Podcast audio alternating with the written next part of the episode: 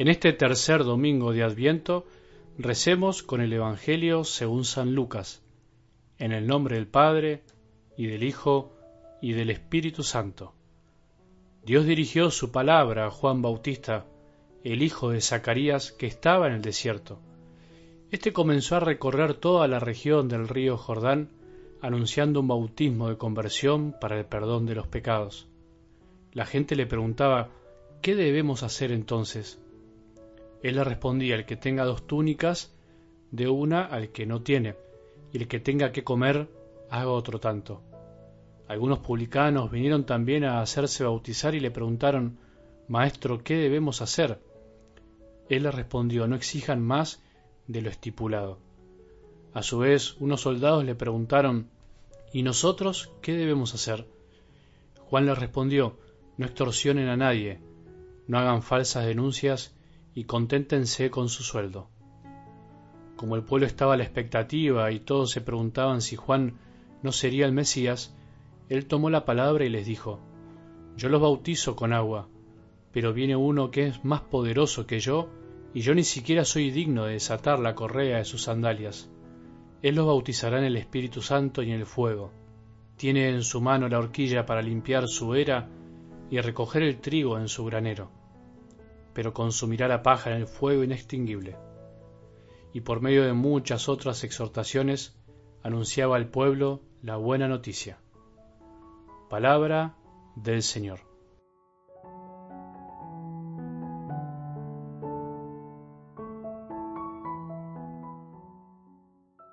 Este tercer domingo del tiempo de Adviento, ya cercanos a la Navidad, es un domingo que se llama de la alegría, el domingo gaudete, palabra en latín, en donde se nos invita a abrir el corazón para que pueda llenarse de alegría, un día para alegrarse, para pedir ese don. ¿Alegrarnos de qué? Nos podríamos preguntar si parece que a veces no hay ningún motivo para alegrarse, a veces pareciera que en nuestras vidas no hay tantas razones para rebosar de alegría. ¿Alegrarse para qué? También podríamos preguntarnos si la alegría así como viene, a veces también se va. Entonces, esas dos preguntas te propongo y me propongo que nos hagamos en este día. Alegrarnos de qué y para qué. La alegría de estos tiempos parece ser una cosa media extraña. Hay personas que les cuesta muchísimo vivir alegres, les cuesta muchísimo mantener su alegría. Incluso hay personas que cuando se alegran se asustan y dicen, ¿qué me pasará? Que estoy tan alegre, ¿será que vendrá una mala? Son personas muy pesimistas, que les cuesta alegrarse y que en realidad deberíamos decir que puede ser así, porque en definitiva la verdadera alegría es un don de Dios y cuando la buscamos solamente en las cosas terrenales no termina de ser una profunda alegría, por eso es tan pasajera. La alegría que viene de Dios, pocos la tienen, incluso algunos que creen tenerla, pero en realidad son pocos los que saben porque la mayoría se la confunde con una alegría que es un poco de risas o de manifestaciones exteriores, pero la verdadera alegría es la que viene de arriba, viene de nuestro buen Dios. Así nos habla nuestro Padre en la primera lectura de hoy que dice, Él exulta de alegría a causa de ti, te renueva con su amor y lanza por ti gritos de alegría como en los días de fiesta. Esto creo que es la más linda noticia de hoy. Dios es el primero que se alegra con nosotros. Él es el que está gozoso de nosotros, de poder salvarnos. ¿Te acordás el domingo pasado? Todos verán la salvación de Dios. Dios exulta de gozo, se llena de gozo por poder salvarnos.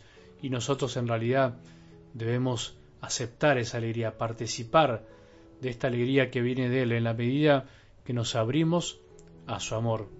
De esta manera es como participamos de su alegría. La alegría es el gozo y la paz que en definitiva vienen solo de Dios, no de nosotros mismos. La alegría, el gozo y la paz son dones de Dios, regalos navideños, no conquistas humanas. Ese es el mejor regalo que podemos pedir en esta Navidad y proviene de encontrarse con el regalo más grande que tenemos, con Jesús, ese es el mejor regalo que podemos hacernos y que podemos hacer a los demás, transmitir a nuestros hijos, por ejemplo, a nuestros amigos, a los que más queremos. También San Pablo en la segunda lectura nos invitaba a la alegría. Alégrense, vuelvo a insistir, alégrense en el Señor, decía San Pablo. Alegrate, alegrémonos porque hoy nuestro Padre está alegre por habernos salvado, por habernos dado una nueva vida. Esa es la alegría de Dios. La Madre Teresa de Calcuta, la Santa Madre decía algo así, que la alegría es como una red de amor que toma las almas. Qué lindo, es una red de amor que toma las almas. La alegría proviene del amor, el amor es como una red que nos toma el corazón, nos toma el alma profundamente y nos invita a levantar la cabeza.